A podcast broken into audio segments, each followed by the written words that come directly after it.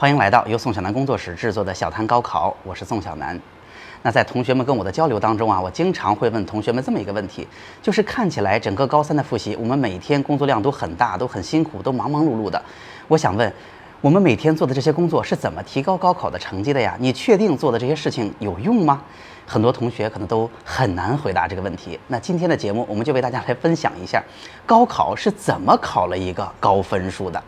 那这一期节目当中呢，我会从三个角度来回答大家这个问题。第一个就是，如果你在高考当中考了一个非常不错的分数，它在不同的学科当中到底是怎么分布的？第二个就是，面对一些学科的基础题目，那个记得住和用得出到底应该如何去实现？第三，在不同的学科当中，难题是怎么出的，以及应该如何应对？我们挨个来说一说。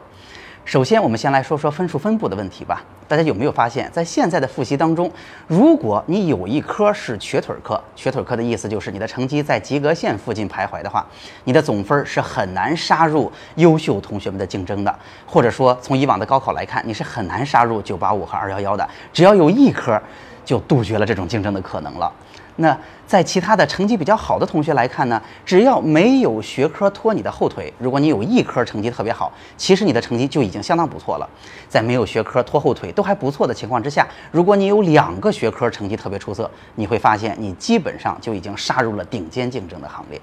好，我拿自己举一个例子。当初我在高中念书的时候，就是所有的学科，嗯，都还行，都是中上的水平。然而英语和化学这两门学科，我的成绩很少出年级前十。所以在这两门学科的加持之下，其实我的成绩就一直维持在非常高的这个分数段范围内。所以啊，也要提醒大家，咱们要想清楚，那哪些学科是我们学起来。特别有天赋的或者适合我们的哪些学科呢？我们努力要把它维持在一个不拖后腿、还不错的这么个分数线上。我们既不应该平均用力，又不需要对每一个学科都拼尽全力，反而重点突出，才更容易拿到更高的成绩。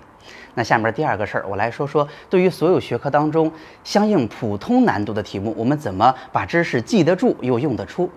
针对所有的学科啊，我把学科分为两类。第一类是语文、英语这样，其实书本上学习的知识跟高考考的内容不直接相关的，我们需要专门的方法去提高分数。那对于其他的学科，它其实都是有相类似的学习方法和知识掌握的逻辑的。那这些学科有两个共同的特点，第一个就是这些学科的知识都是有大纲的，它的考纲也非常清晰。那就是说，知识是有边界的，我们只要掌握好这些知识，大部分普通难度的题目都能够抓得住。第二二就是这些学科知识是有清晰的知识结构或者说逻辑框架的，在这里边呢又分两种状况哈，大多数学科包括了数学、物理、化学、生物、地理和政治这些学科啊，嗯，我打一个图给大家看哈，基本上都是一个我们熟悉的脑图或者是树状的逻辑结构。每一个学科都包括了不同的章节，章节之间还会有相应的定理、原理。每一个定理和原理之后都会跟着典型题目的应用。然后我们在整理的过程当中，在典型应用之后，还可以去整理上这样应用的变形到底还有哪些。当我们把这些知识都进行过如此一番的整理之后，记住就不在话下了，就不是难度了。而且我们完全可以根据这个逻辑结构，按图索骥的去找到一些题目的答案。然而这里边历史这个学科非常特殊啊，我也可以告诉大家，历史这个学科是一个三维的知识结构，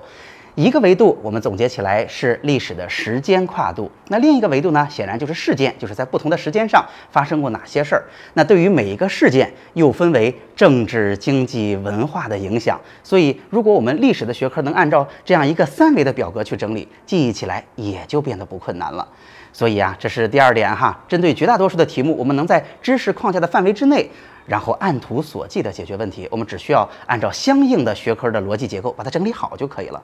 那第三个我想分享的大问题就是，面对每个学科的难题，又应该如何去处理？那我把这个里边又分成两类，一类是咱们过去常说的理科学科。理科的难题啊，有一个典型的特点，要么就是太灵活，要么就是没见过。那我们怎么才能把理科的知识呃逐渐提高，并且难题越来越会做呢？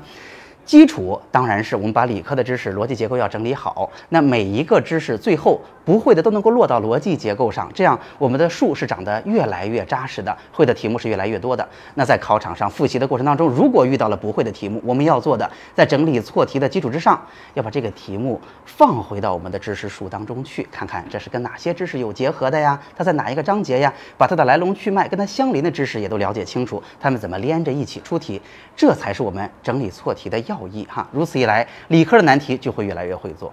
那文科的难题是怎么出现的呢？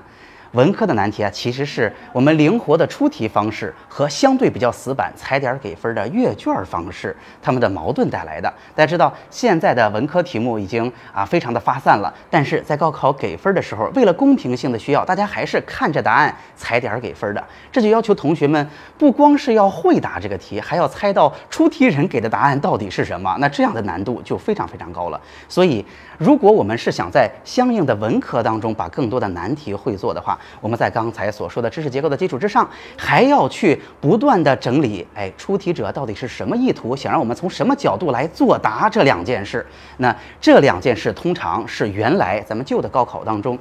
高三下学期长期训练的主要目标。所以啊，文科、理科最难的题目应该如何处理，我在这儿也把思路给大家说清楚了。好，那总结一下今天的节目吧。今天的节目呀，主要是为大家分享了一下我们怎么才能想清楚一个高考的高分，这个分数是怎么得到的。我给大家讲了一个高分学生成绩在不同学科的分布，以及我们拿到基础的题目应该怎么做，想要解决偏文或者偏理的难题又应该怎么做。